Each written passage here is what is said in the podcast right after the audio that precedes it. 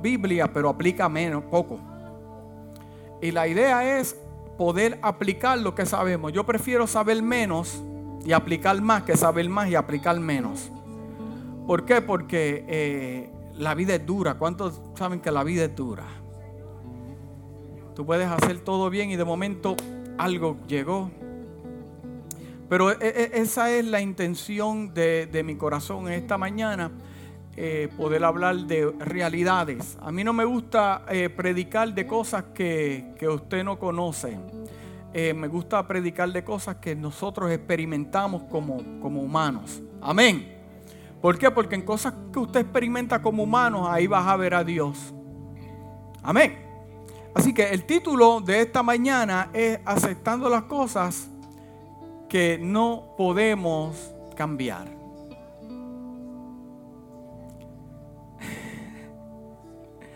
Aceptando las cosas que usted ni yo podemos cambiar. Dios poderoso, hemos llegado para glorificarte en esta mañana. Gracias porque tú eres fiel. Gracias que tú eres verdadero. En estos momentos nos sentamos a la mesa para hablar contigo.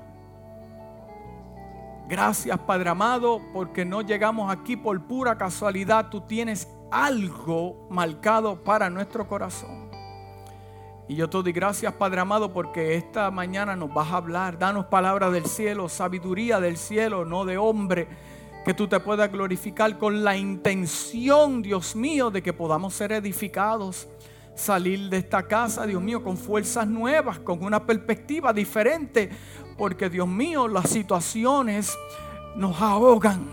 Pero sabemos que a través de tu Espíritu Santo, que siempre está presto, todo lo podemos en ti que nos fortalece, aunque sea una palabra, una historia, que te glorifique Dios y la casa dice, amén y amén. Aceptando las cosas que no podemos cambiar.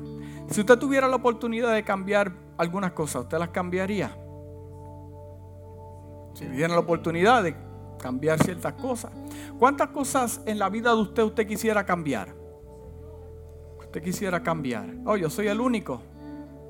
Gracias, Padre, porque sé que estamos en proceso. Porque todos estamos eh, under construction. Todos. Siempre se queda. Y si Dios siempre te va a dejar algo.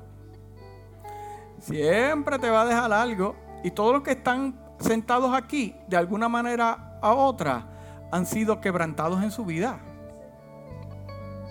Todos, desde, desde mi persona, todos, de alguna manera u otra, hemos sido quebrantados, o físico o emocionalmente.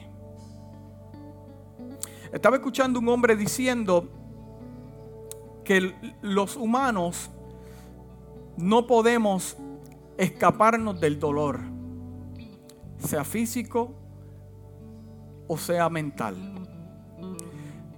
Pero el hombre explicaba que hay una diferencia entre dolor y sufrimiento. Porque el dolor lo experimentas en el cuerpo por un tiempo. Hasta que se va. ¿Cuántos han tenido dolencias y se van? dolor y se va. Fue al médico, le recetaron una medicina, trató con su condición. Tremendo. O Dios lo sanó. Pero el sufrimiento es diferente porque el sufrimiento lo provoca usted pensando en ciclos de algo que ya pasó. So, puede ser posible que ya el dolor que usted pasó de que alguien lo abusó, pasó. El momento lo pasó. Pero el sufrimiento todavía lo carga de 20 años porque todavía sigue pensando en eso entonces, el que me está torturando a mí no es el dolor ni la persona que lo hizo. Ya eso pasó, ya eso es historia. Soy yo que me estoy torturando. entonces, dentro de la casa del Señor hay gente que el enemigo lo ha dejado tranquilo porque ellos mismos se torturan. Y estás en un sufrimiento no porque Dios quiere que tú estés en un sufrimiento. Ya el Dios te hizo las cosas nuevas tu petición fue contestada. Entonces, la pregunta que yo hago esta mañana, ¿qué hacemos todavía en ese desierto que ya pasó? Eso es bien difícil poder escapar de esto, pero es posible. ¿Por qué? Porque Dios trabaja con nuestra mente y nuestro corazón. Es más, la palabra nos dice que tenemos que renovar nuestra mente todos los días en Cristo Jesús. Entonces, yo no estoy disfrutando la plenitud de mi salvación aquí en la tierra, que la salvación comienza en la tierra, no en el cielo comienza en la tierra, desde el momento que yo acepté a Cristo como mi Salvador, ahí soy salvo. Yo, yo, yo, hermano, yo soy eterno viviendo en un mundo. Piensen en eso. Yo tengo eternidad dentro de mí, tengo el Espíritu de Dios, tengo eternidad. Ya yo vivo eterno en un cuerpo mortal, pero por dentro soy inmortal por lo que Dios entonces, como yo soy mortal, no le podemos tener miedo a la muerte, no le podemos tener miedo a los sufrimientos. ¿Por qué? Porque lo que hay dentro de cada uno de nosotros es potencia celestial que nadie puede quebrantar. Hmm, ¿No estamos entendiendo? Pero entonces la pregunta que yo le hago esta mañana, ¿qué pasaría en el mundo? ¿Qué pasaría en el mundo si las cosas giraran a nuestro gusto? ¿Qué pasaría en el mundo si las cosas pasaran a como usted quiere que pasen? Pero la pregunta es, ¿y qué pasa con su hermano? ¿Él también tiene espacio en este mundo? Lo que pasa es que muchas veces somos egoístas. Egoístas, pensando que las cosas tienen que pasar como nosotros pensamos, pero las cosas no son así porque si las cosas pasan al modo de usted y el pastor, ¿qué pasó? ¿Qué pasó con su esposo o su esposa? ¿Qué pasó?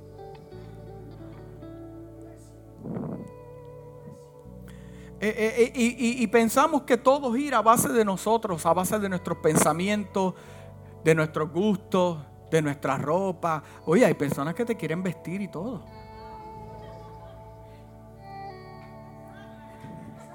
No, iba a decirle eso, pero usted hace lo que usted pensó. Sí. No, pero personas que te dicen, pero mira, ¿por qué no te viste de esta manera? No, hombre. Eh, eh, déjame aclarar entonces, porque ya la dinámica en su matrimonio es otra cosa aparte. No estamos hablando de eso. No, no se equivoque. Eso es bueno, eso es bueno. Eso es bueno. Pero, pero, pero muchas veces lo queremos hacer con nuestros hijos impartirle hasta nuestra forma de hacer las cosas. Oye, hay personas que dicen que si usted, usted no cocina como ellos, su comida no sirve, está mal. Oye, y la situación es que esto es lo que yo no entiendo. Eh, ayúdame a entender, iglesia, porque yo no lo entiendo. Si no se hacen las cosas a como ellos dicen, se molestan, pero es que esto es mi vida. No, pero pinta el carro, eh, haga el carro así o asado, pero es que yo lo hago como yo quiera. En mi carro yo Yo pagué por él. ¿Qué tú haces? El día que yo te dé la libreta de mi carro y tú lo pagues, pues, hermano, yo no lo estoy diciendo aquí por nadie. Pero si te cae el sello, amárratelo al cuello y sigue caminando. Oye, su forma de ser yo, estaba oyendo un, un hombre que decía, mira, yo tengo un problema con la palabra crianza. ¿Por qué? Porque lo usamos en un término eh, erróneo, la cría, cría. Usted cría caballo y cría vaca, sus hijos usted los educa. Porque la crianza significa que si usted pone un caballo, usted le tiene que poner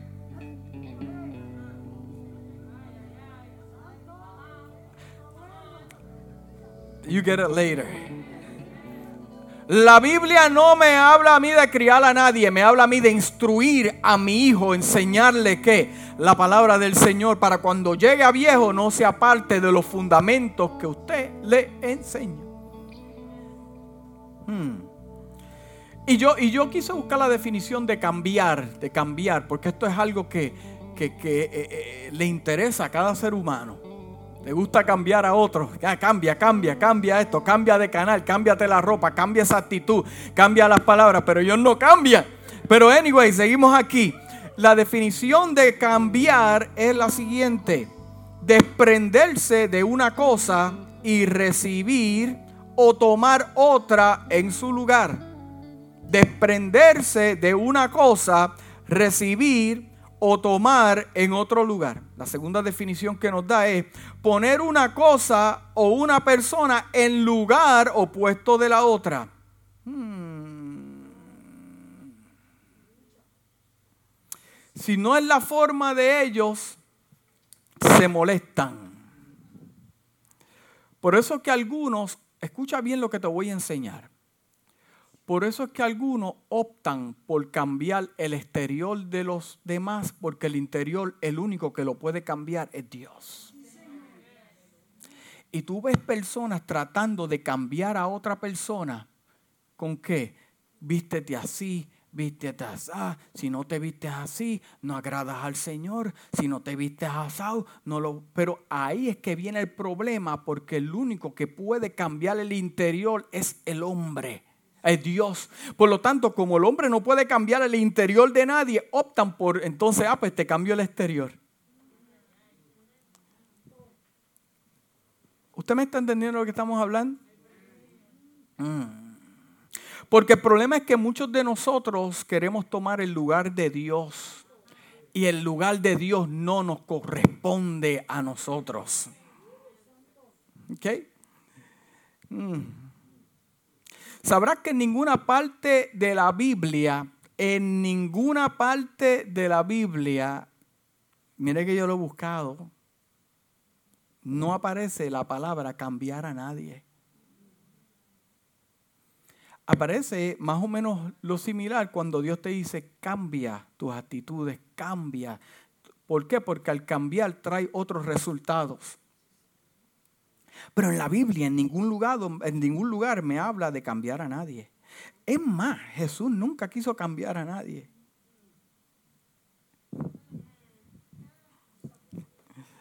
En ninguna parte de la Biblia Dios nos llama a cambiar a nadie. Dios tampoco te llama a cambiar a tus hijos. Dios le dijo que lo instruyas. Él nació para escoger como también usted nació para escoger. Gente quiere cambiar a su jefe. Gente quiere cambiar a su esposo, a su esposa. Gente quiere cambiar al pastor. Gente quiere cambiar la iglesia. Es más, gente eh, se envuelve en yugos desiguales pensando que tienen el poder o la potestad para cambiar Entonces, el problema de esto es que cuando usted quiere cambiar algún yugo desigual, eh, usted entra en frustraciones, tristeza, porque en un yugo desigual, eh, el único que puede tratar con el interior de la persona es Dios. Si ahora usted tomó la decisión hace años, si usted se da cuenta de hoy, tomó o se amarró a un yugo desigual, eh, lo que le queda a usted es orar. Ora porque yo creo que Dios puede hacer el milagro. Y Dios lo va a hacer, amén. Promesa. Pero ahora usted que sabe y no somos ignorantes, sabemos que al nosotros hacer yugo desigual nos va a traer problema. Porque el día que usted quiera venir a la iglesia y te digan, no, no vayas a la iglesia y se molesten conmigo. Oh, pero ven acá, ¿quién tiene la culpa? ¿La tiene Dios o la tiene mi decisión? Dios nos llama a, par de cosas. La primera es a obedecerlo, amarlo sobre todas las cosas, a tener fe, cumplir su voluntad, pero no a cambiar a la gente. Dios nunca nos llama a cambiar a nadie. Yo no sé si usted estuvo en alguna relación pasada que que cuando lo dejaron a usted, oye, usted se portó tan bien y lo dejaron. Y después riegan por todo el barrio que usted fue lo peor del mundo. Que usted fue eh, el diablo, usted fue... No, y, hoy en día en las redes sociales dicen, ay, con el hombre o la mujer que estoy hoy en día, ahora era lo mejor que me pudo haber pasado. Sí, hasta que te tire la primera chancleta. Sí, sí, sí, sí, sí, sí. wow, qué tremendo. Ahora, ahora, ahora, oye, déjame bajarme porque ahora sí que estoy en una iglesia. Que estoy en iglesia, que me siento bien, que Dios está tratando conmigo. Oh, sí, hasta que el pastor te diga algo que a ti no te gusta, entonces la peor. Uy, yo no entiendo esto, hermano. ¿Por qué en vez de tratar de cambiar al mundo no nos cambiamos nosotros? nuestras actitudes, nuestra palabra. Es más, vamos a empezar con la computadora que tiene un clase de virus. Limpia la computadora de tu mente. ¿Cómo yo lo puedo hacer? A través de la palabra del Señor. Hmm. Mire, yo entiendo que este lugar que Dios nos dio, esta iglesia, no es para todo el mundo. No es para todo el mundo porque esto es un lugar especial. Para algunos yo soy muy rajatabla y soy muy legalista y para otros soy muy liberal. Para algunos usted va a ser muy liberal y para otros usted va a ser muy radical en su forma de pensar. Dios trata con cada persona diferente, un trato especial. Yo como pastor no me puedo meter en la vida de nadie al esto y mueve. No, yo, eh, la palabra a mí me dice esto. Y como la palabra no falla, trátalo a ver si te funciona porque yo creo que te va a funcionar. Sencillo como eso.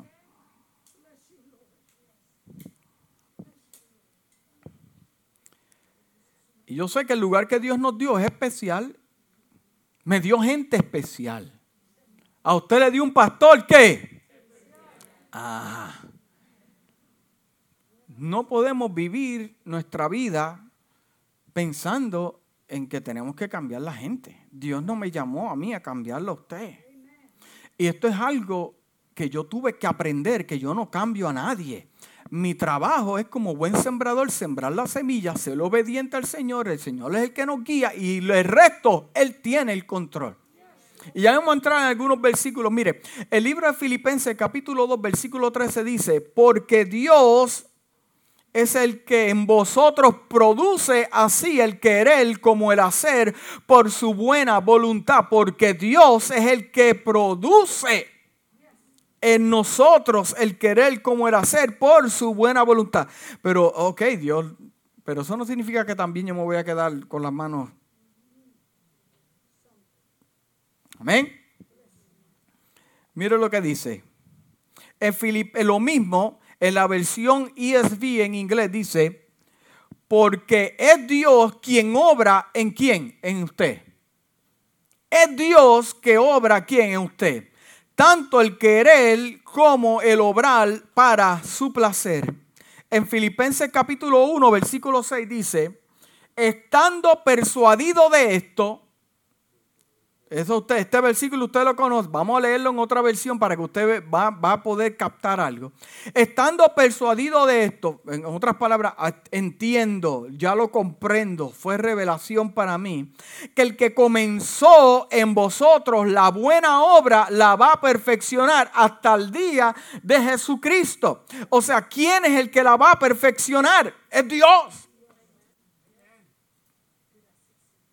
Es Dios. Y lo mismo, mire, eh, perdón, vamos aquí a Juan capítulo 6, versículo 44, dice, nadie, escuche bien, nadie puede venir a mí si no lo atrae el Padre que me envió y yo lo resucitaré en el día final. Es Dios el que trae las cosas. Lo mismo en la traducción Passion en inglés dice, la única forma en que la gente viene a mí es por medio del Padre que me envió. El tira de sus corazones para abrazarme, y los que se sientan atraídos por mí, ciertamente los resucitaré en el último día. So, entonces, lo que yo entiendo, si puedo colocar estos versículos juntos, yo entiendo que el que hace lo imposible es Dios. Porque mira si hay algo imposible y es cambiar un corazón. El único que lo cambia es Dios. Yo no puedo cambiar a nadie. Usted no puede cambiar a nadie. Usted no va a cambiar a su jefe, no pelee más con él. No va a poder cambiar. Dios el que hace la obra. ¿No estamos entendiendo, iglesia? Eh, el motivo de yo decirte estas cosas es para que no luches eh, luchas innecesarias que te están fatigando, atormentando y estás retrocediendo en vez de avanzar. ¿Por qué? Porque estás amarrado a una lucha que no vas a poder hacer nada con eso.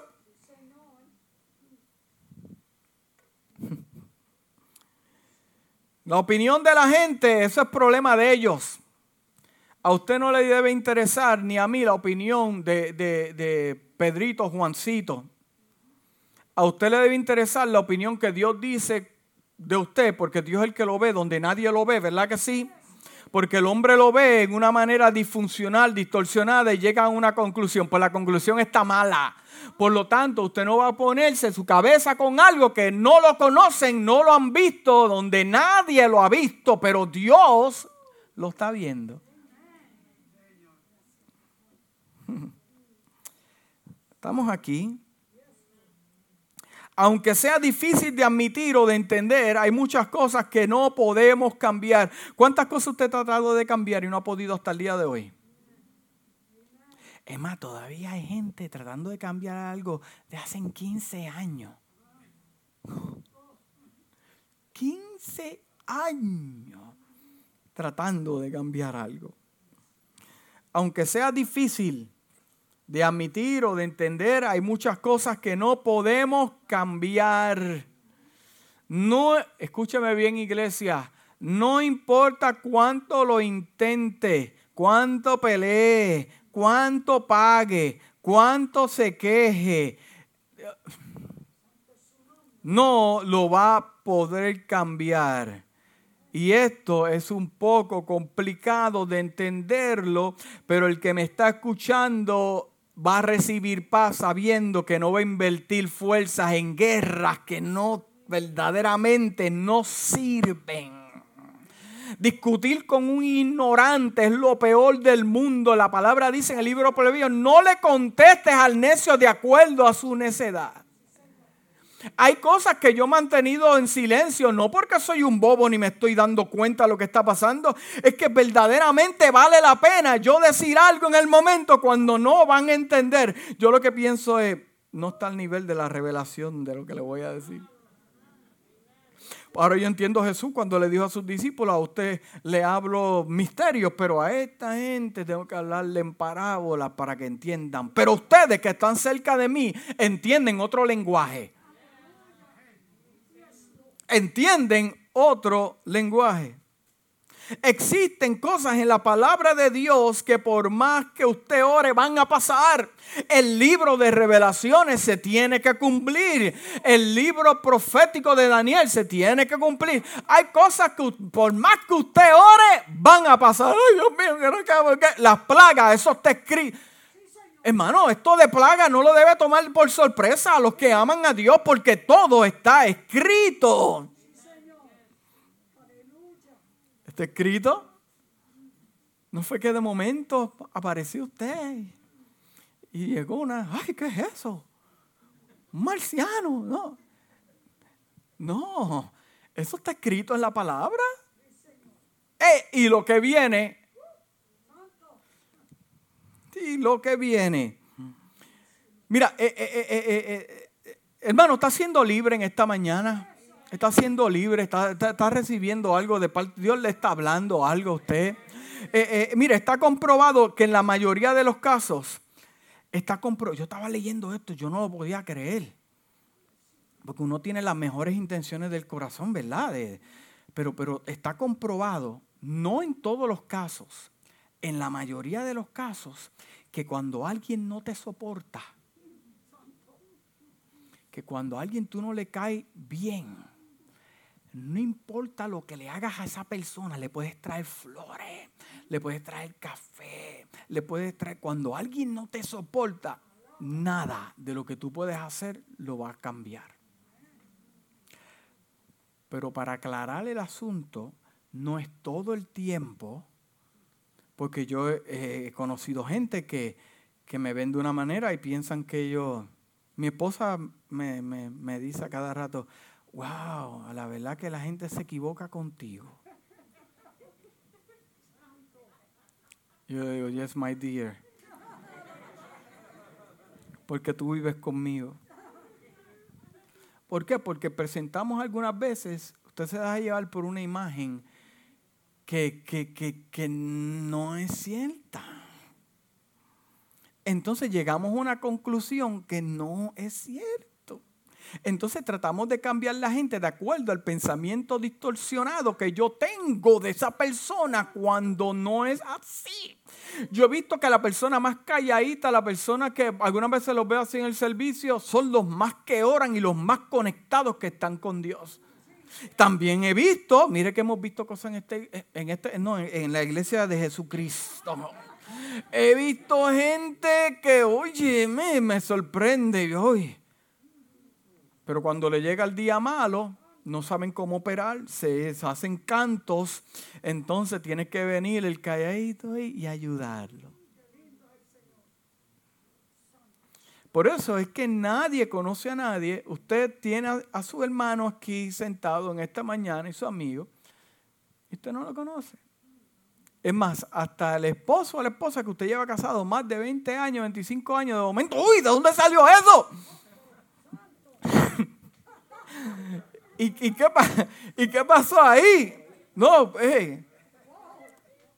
¿por qué? Eh, eh, eh, hermano, yo mi motivo es, traerte paz, gozo en esta mañana. No podemos cambiar a nadie. La situación que está pasando ahora en nuestra nación, usted no puede cambiar a nadie. Los pensamientos, las ideas, la forma de hablar, va a cambiar ya una... Eh, increíble. Mira, no importa cuánto lo intente, hay algunas personas que se resisten a los cambios. Eh, eh, yo, yo, yo, yo, he, yo he pecado. Yo tengo que confesar mi pecado. Mi pecado es el siguiente. Me da gana de meterme por dentro a la gente y meterle una dinamita y explotarle su forma de pensar. Y, pero he tenido que sentarme y pensar de que esta no es mi batalla.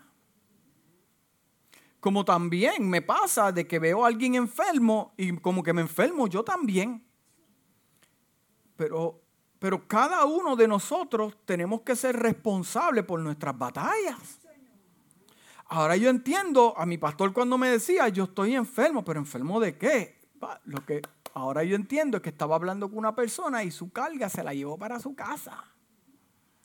Pero yo tengo que entender que el único que sana es Dios. Y por más que yo ore, te unge con aceite, te la eche aquí, te, lo doy a beber. Si Dios no te quiere sanar, es por varias razones y una de ellas que se quiere glorificar. Pero si si Dios te sacó a dos o tres del lado, no pienses que es porque tú no estás capacitado, no tienes para dar. Es que fue Dios el que te lo quitó para darte algo mejor.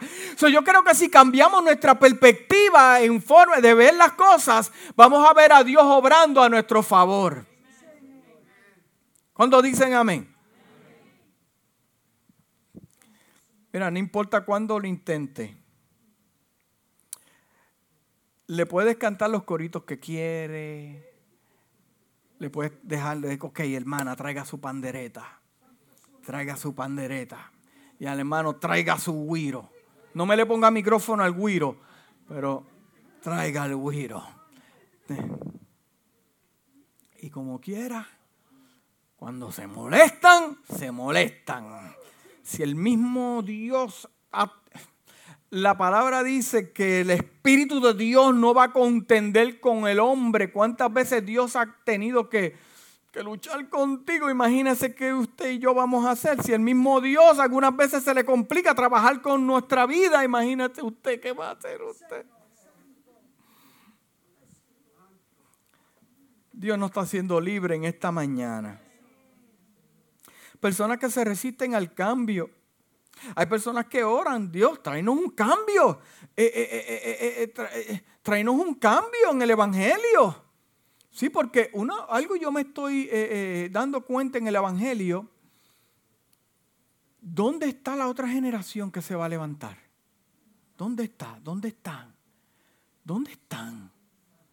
los que van a, seguir con, con la antorcha, ¿dónde están? Ahora no, corríame si estoy mal, ¿dónde están? Porque hoy no se está preparando a nadie. Lo están preparando a su egoísmo, a su forma de pensar, pero ¿dónde están? Yo he visto, mira hermano, yo le dije al Señor, a los 65 me retiro el pastorado. Yo no voy a llegar a 90 o, a 100, como vi los otros días un pastor de casi 100 años retirándose. Casi 100 años retirándose. Y el hombre ahí, me retiro como pastor.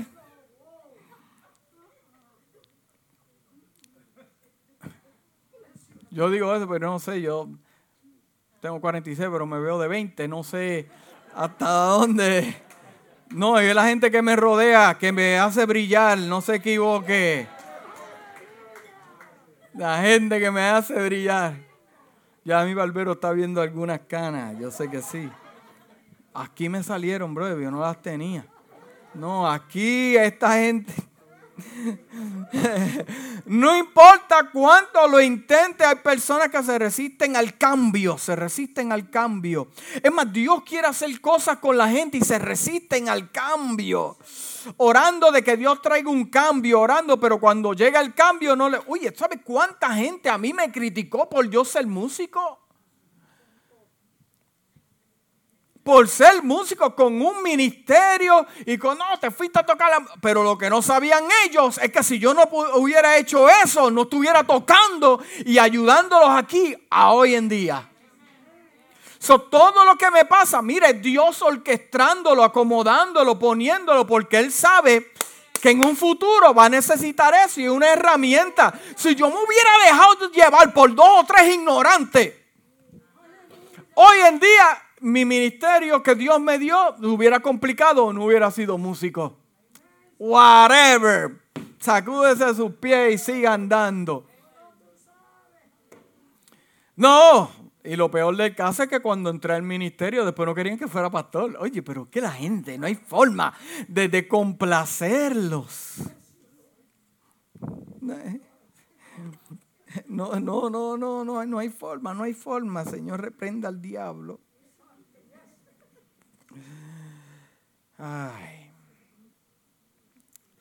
Hay organizaciones que se niegan a admitir que tenemos que, tienen problemas, otros líderes se niegan a escuchar consejos. Pero qué bueno que Dios este, no, nos otorga una opción. Yo te quiero hablar de algunas opciones aquí eh, para que te lleves como herramienta en esta mañana. El libro de Filipenses capítulo 4, versículos 6 al 7 dice, por nada estéis afanosos si no sean conocidas vuestras peticiones delante de Dios, en toda oración ruego con acción de gracias. O sea, que estamos dando gracias por las cosas que sabemos, las que no conocemos también. Y la paz de Dios como resultado, que sobrepasa todo entendimiento, guardará vuestros corazones y vuestros pensamientos en Cristo Jesús. Pero lo mismo yo lo busqué en inglés para ver lo que me decía y dice lo siguiente, no, escuche bien claro, no se deje llevar en diferentes direcciones ni se preocupe por nada. ¿A cuánto lo está llevando en diferentes direcciones? Si no es los hijos, es el trabajo, Si no es el trabajo, es el vecino. Si no es el vecino, es direcciones. Oye, te quieren jalar por todos los lados. Pero la Biblia nos establece bien claro que dice, no se deje llevar en diferentes direcciones, ni se preocupe por nada. Por nada en el original significa nada. Nada. Esté saturado de comunicación con Dios, ofreciendo sus peticiones llenas de fe ante Dios con gratitud. Cuéntele cada detalle de tu vida. Entonces, entonces, entonces me habla a consecuencia de lo que has hecho recibirás la paz maravillosa de Dios que transciende el entendimiento humano. Te hará conocer las respuestas a través de su Hijo Jesús. Eh, eh, eh, entienda algo bien claro, iglesia. Recuerde que su responsabilidad principal es obedecer a Dios. La iglesia no está llamada a cambiar al inconverso está llamado a predicar la palabra y dejar que el Espíritu haga lo demás. Estamos ahí. Nuestra responsabilidad principal es obedecer la voluntad de Dios. Jeremías escribió en Jeremías capítulo 29, 11, dice, pídale al Señor sabiduría, gracia y calma para entender, aceptar y obedecer su voluntad principal para su vida. No, escuche bien claro, iglesia, por amor a Dios, no intente adelantarse a los planes de Dios, ni tampoco Dios necesita nuestra ayuda para añadirle nuestro plan también. No se necesita en este asunto. ¿Estamos claros? No se adelante a los planes del Señor. El primer deber del hombre y la mujer es obedecer a Dios. Recuerda al Señor Jesucristo. Escucha bien claro lo que te voy a enseñar en esta mañana. Sencillo, pero a mí me voló la cabeza. Sí, porque algunas veces queremos tanta revelación que salimos de la iglesia y no nos acordamos lo que el pastor predicó. Pero llega algo sencillo y wow, me acordé después. Te voy a dar algo sencillo. Estás ready. Estás preparado. Mira lo que dice. Jesús cumplió 100% la voluntad del Padre. ¿Cuántos dan testimonio de esto? La palabra me lo dice, yo lo creo. Con todo y eso que cumplió 100% la voluntad del Padre, Él estuvo en lugares que Él no pudo sanar a todos. Tú me estás diciendo a mí que el Hijo de Dios estuvo en la tierra cumplió 100% la voluntad del Padre y llegó a aldeas que él no pudo sanar a la gente. ¿Por qué? Por su actitud y falta de fe. Pero ¿cómo es esto? Tenías al Hijo de Dios ahí para que tú veas que aunque el mismo Dios esté en tu aldea, si tú no tienes fe ni cambia tu manera de pensar, no vas a ver un cambio. Si el mismo Jesús no lo pudo hacer, imagínese usted.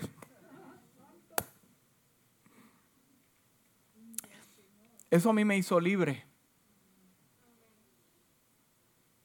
Al entender, porque Dios nos ha hecho promesa, Dios nos hizo promesa que en este lugar iba a sanar la gente. Y oramos, yo creo en la sanidad, pero cuando Dios no lo sana, el Señor, ¿qué está pasando? ¿Me equivoqué? ¿Yo alguien se equivocó? No, no, no, no, es que yo no lo quiero hacer y punto y no. Nadie le puede torcer el brazo a Dios. Oye, que mucha gente le quiere torcer el brazo a Dios. Mira, hablaba los otros días teniendo almuerzo con una persona que, que, hablábamos que vino una persona, Dios le dice, aquí es que te quiero, o sea, aquí en algún lugar, porque Dios habla así, ¿cuántos creen que Dios habla así? Dios tiene un plan específico en un lugar específico para tu vida. No cinco lugares, un lugar, un lugar. Dios te dice, este aquí, te entrega el plano, Dios te habla, la palabra profética eh, eh, eh, está ahí. Pero después queremos hacer las cosas a nuestra manera, apartarnos del lugar que Dios diseñó para... Y queremos entonces que Dios nos bendiga en un lugar que Dios nunca escogió para nosotros. ¿Are you serious?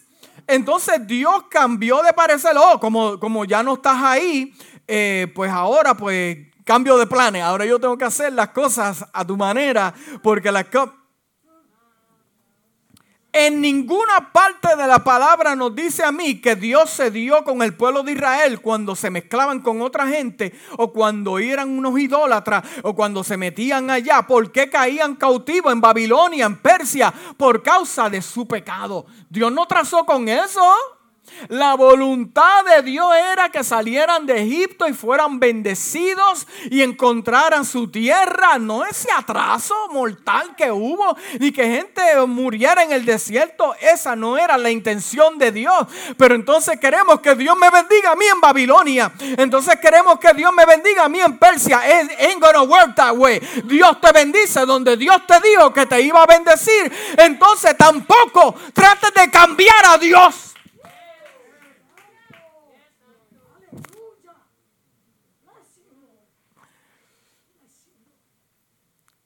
¿Qué cosa?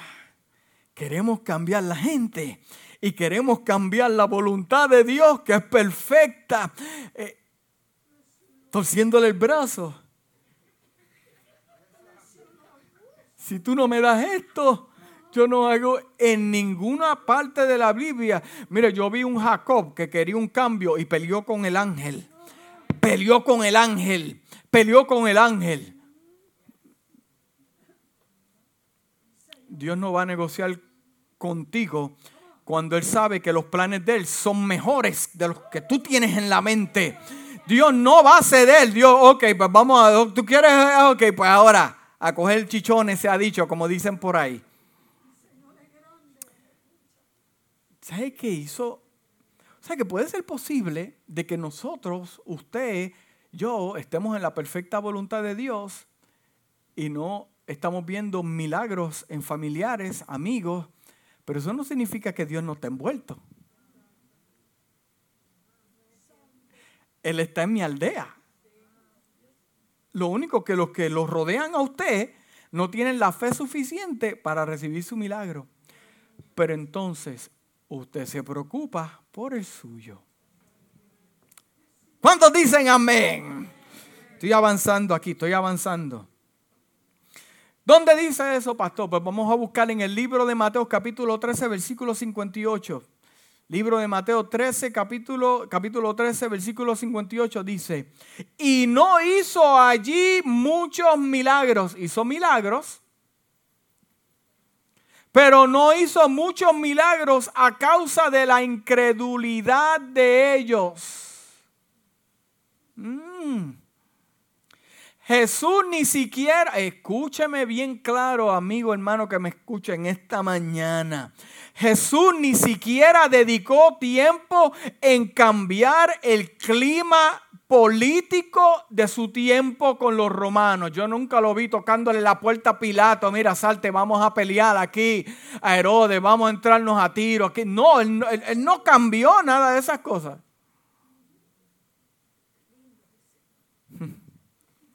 Él vino enfocado para hacer la voluntad del Padre y para redimir el mundo de pecado y reconciliar al hombre con el Padre. Amén. Dice aquí que el libro de Marcos capítulo 4 es bastante para leer, pero tengo que leerlo. Dice, de nuevo comenzó Jesús a enseñar a la orilla del lago la multitud que se reunió para verlo era tan grande que él subió y se sentó en una barca que él estaba, que estaba en el lago. Mientras toda la gente se quedaba en la playa, entonces se puso a enseñarle muchas cosas por medio de qué? De parábolas. ¿De acuerdo? Eh, eh, ¿Por qué parábolas? De acuerdo a la capacidad de ellos, ¿verdad que sí?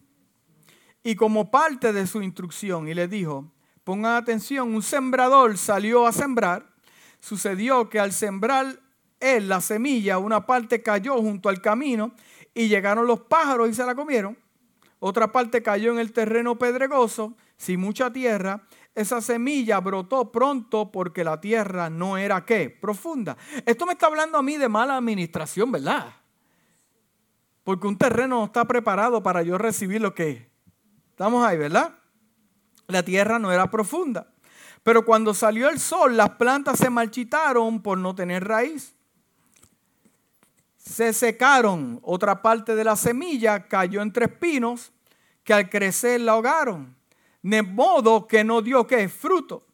Pero las semillas cayeron en un buen terreno. Diga buen terreno. ¿Qué es un buen terreno? Nosotros, nuestro corazón. ¿Estamos ahí? Dicen, un buen terreno, brotaron, crecieron, produjeron una cosecha que rindió el 30 y 70 hasta el 100 por uno. ¿Usted sabe qué? Yo, eh, eh, eh, ¿Cuánto le gusta sembrar aquí? Usted siembra una semilla, el trabajo de ese árbol es producir mucho fruto. Yo no me imagino a, yo acá pensando en imaginación, un palo de aguacate peleando porque se quiera parecer a una palma de coco.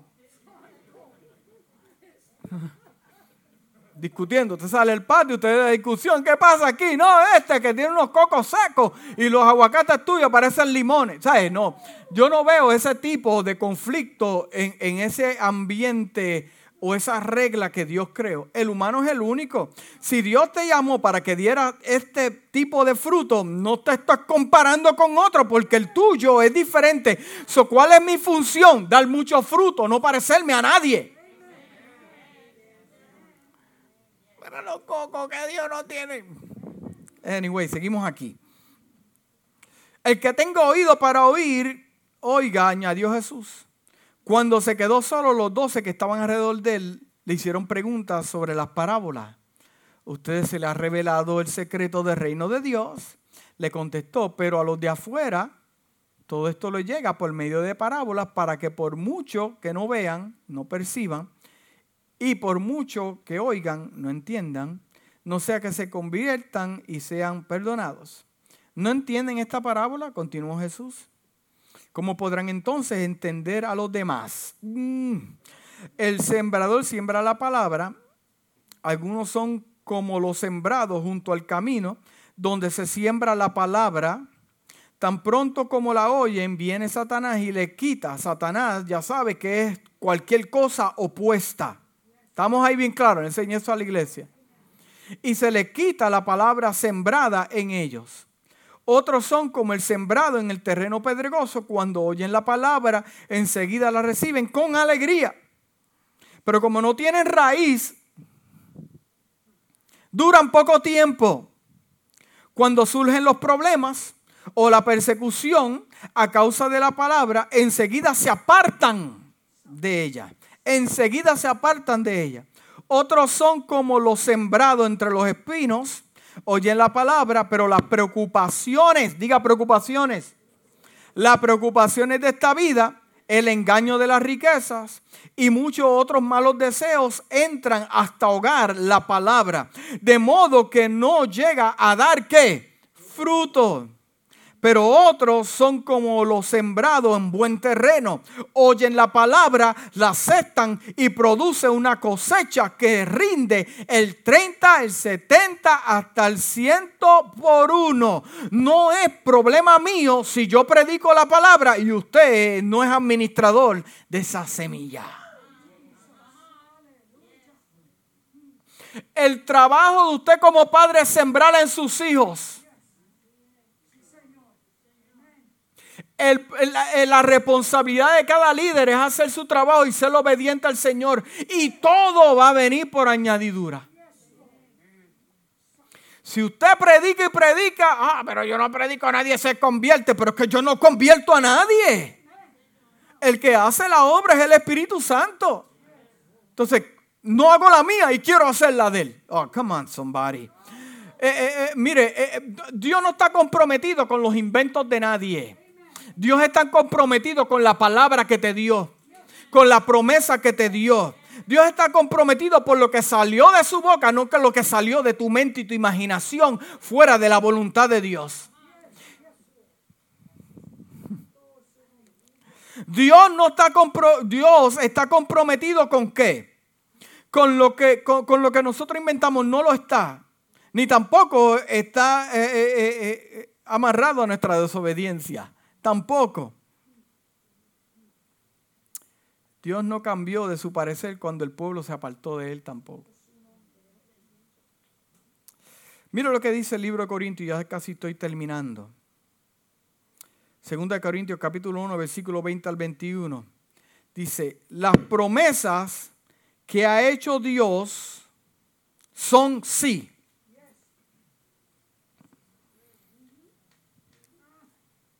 Let that sink in for a moment.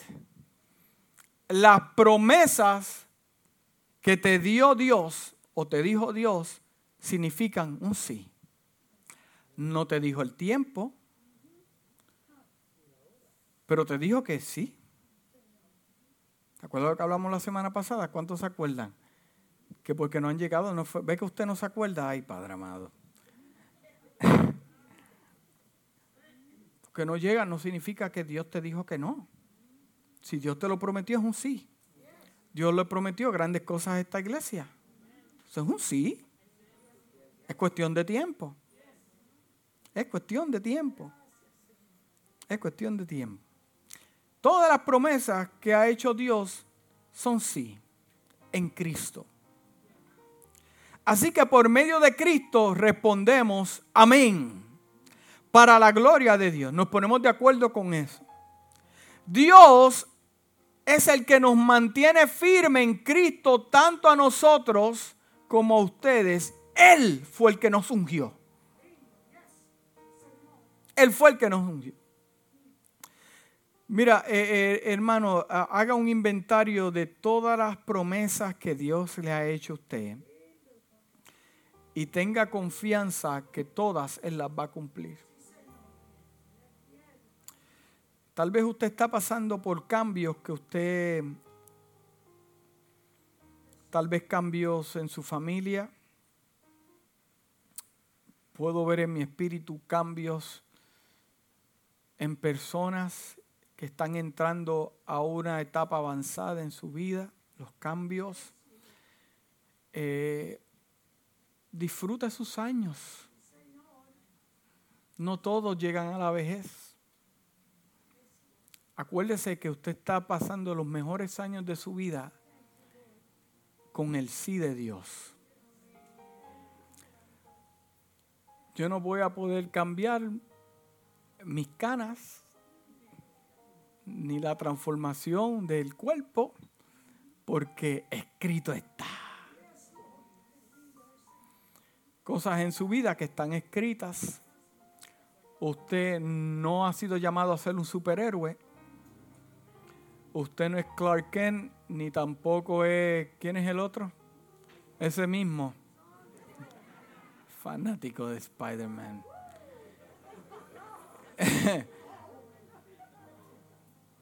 Usted ha notado que todos esos héroes se cambian para ayudar a otros, pero tienen sus problemas personales. Clark Kent no lo aman un día, un día no lo quieren, lo botan del trabajo, pero son superhéroes. Recuerde las prioridades de Dios para su vida.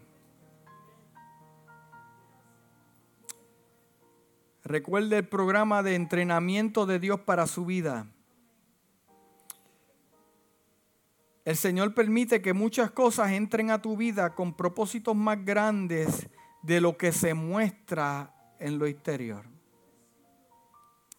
El libro de Isaías capítulo 55, versículo 8 al 9 Oh, Dios está haciendo a alguien libre en esta mañana. Sí, puedo ver cargas se están cayendo. Dice, porque mis pensamientos no son los de ustedes, dice el Señor. Ni mis caminos son los mis caminos, afirma el Señor. Mis caminos y mis pensamientos son más altos que los de ustedes, más que los cielos sobre la tierra. So, posiblemente puedas ver que las cosas se están derrumbando, pero el que está detrás tumbándolas es Dios.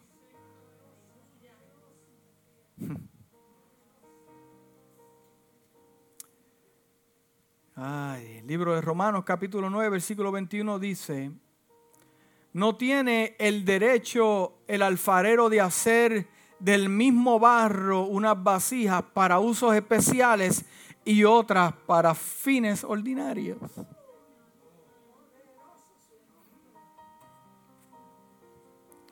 Del mismo barro no se puede pelear con nadie, porque el alfarero es él. Pelear con aquel o aquella, o cambiar aquel o aquel, o lo que pasó, o torturarme con el pasado, o afligirme con... No. El mismo alfarero es que hace las vasijas especiales de acuerdo al uso que se le vaya a dar. Oh my God. Yo sé que ese versículo le dio duro en el espíritu a dos o tres por ahí. Recuerde a los hombres piadosos de Hebreos capítulo 11.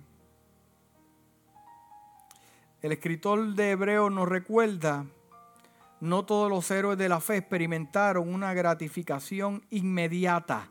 Algunos cayeron víctimas de sus circunstancias en la voluntad perfecta de Dios.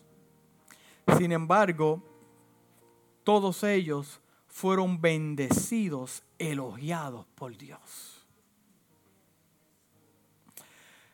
Y con esto ya termino. Recuerde que la gracia de Dios es suficiente. La gracia de Dios es suficiente para cambiar cualquier problema. Estamos aquí por gracia. Segunda de Corintios capítulo 12 versículo 9 al 10 dice, pero él me dijo, te bástate con mi gracia, le está hablando Dios al apóstol Pablo, pues mi poder se perfecciona en la debilidad. ¿En la debilidad de quién? Tuya, de tu esposo, tu esposa, en la debilidad de tus líderes, de tus hijos. Dios se perfecciona ahí. Por lo tanto, gustosamente haré más bien de gozarme en mis debilidades para que Él permanezca sobre, para que sobre mí permanezca el poder de Cristo. Por eso me regocijo mis debilidades, insultos, persecuciones, dificultades, que sufro por Cristo porque cuando soy débil, entonces soy fuerte. Porque soy, soy, porque soy fuerte, porque Él a través de mí. Wow, qué hermoso eso. Para algunos eres insuficiente. Para algunas personas no eres lo suficiente. No tienes el don, no tienes el talento, supuestamente. No hablas bien, no predicas bien,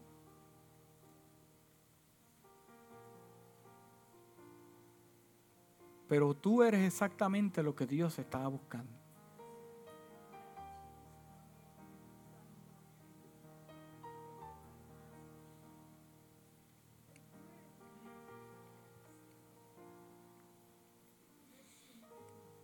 Necesitamos entender que al final del día son más los que están con nosotros que los que no están.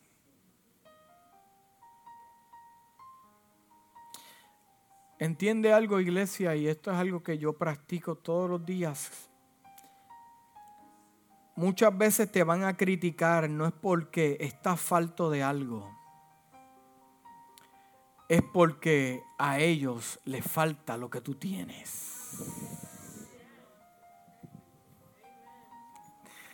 Sigue sufriendo. Sigue sufriendo. Necesitamos entender que cuando se apartan de ti, no fue porque eras suficiente, fue porque Dios te lo quitó del lado. Hmm.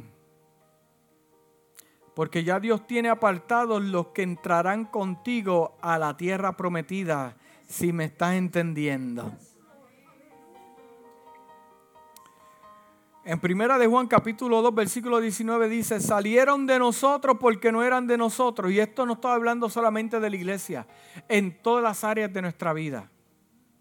Para aclarar, Salieron de nosotros porque no eran de, no eran de nosotros, porque si hubieran sido de nosotros, también hubieran permanecido con nosotros, pero salieron para que se manifieste que no todos son tuyos. Necesitamos aceptar, iglesia, que no podemos cambiar muchas de las cosas que nos ocurren. Solo Dios sabe. Cuando te ocurra algo que tú no puedas cambiar, que tu palabra sea, solo Dios lo sabe.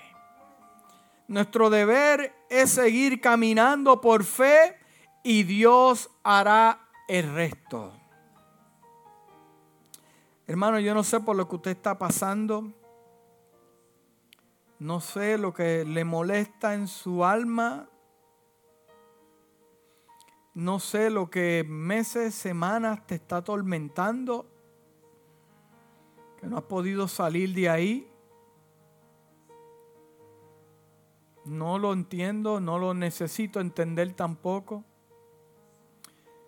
Pero Dios me envió a decirte esto en esta mañana para que lo entiendas. Dios te dice, yo tengo el control. Señor me dijo que te dijera en esta mañana, tú no entiendes, pero yo entiendo.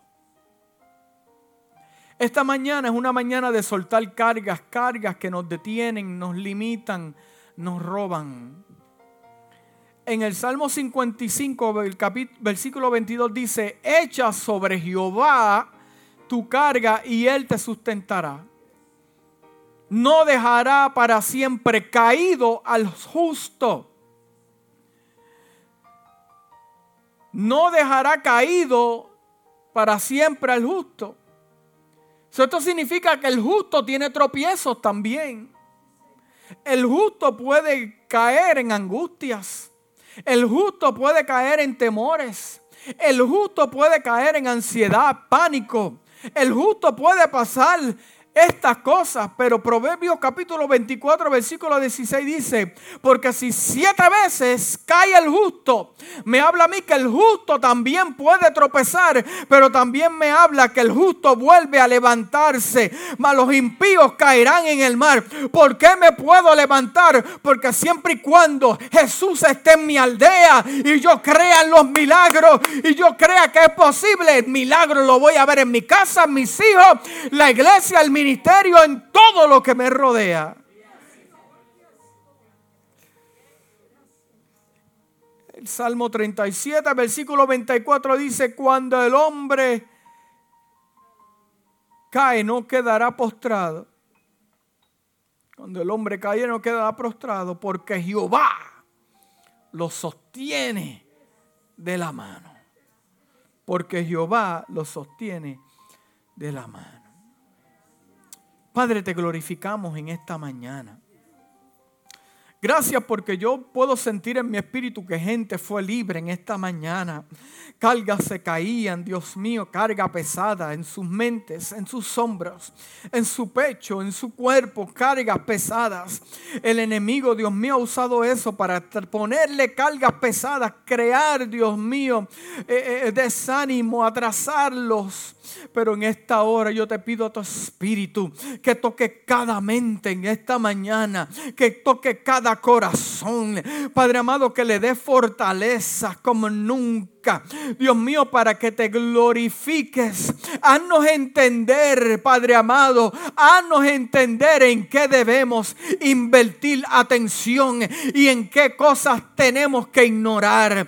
Padre amado, te pedimos en esta mañana que a través de tu espíritu, Espíritu, Dios mío, nos traiga revelación en qué cosas tenemos que invertir y en qué cosas no podemos invertir. Porque sabemos que a tus hijos le has dado promesa que significa un sí, pero sabemos que llegarán no al tiempo de nosotros, al tiempo tuyo. Muchas veces se atrasan las cosas, no porque dijiste que no, es que estás tratando con nosotros y queremos que trates con el vecino o con el esposo o la esposa, pero el atraso está porque estás tratando con nuestra vida. Pero el milagro viene porque dijiste que sí. La petición viene porque dijiste que sí. Gracias, por, Padre amado, por estos momentos que hablaron a mi vida de una manera especial. Gracias, Dios mío, porque tú te perfeccionas en mi incapacidad, en mis debilidades, como la de mis hermanos también. Pero te pido en esta mañana que hayan sido renovados por el poder de tu palabra y que salgan de aquí con una perspectiva diferente y con paz Padre amado, que tu iglesia reciba paz. Si necesitas paz de Dios, levanta tu mano ahora. Yo quiero orar para que recibas paz. Recibe paz en el nombre del Señor. Recibe paz en tu situación. Recibe paz en el conflicto. Recibe la paz de Dios que sobrepasa tu pensamiento. Gracias Dios mío. En el nombre del Señor. Dar un aplauso al Señor.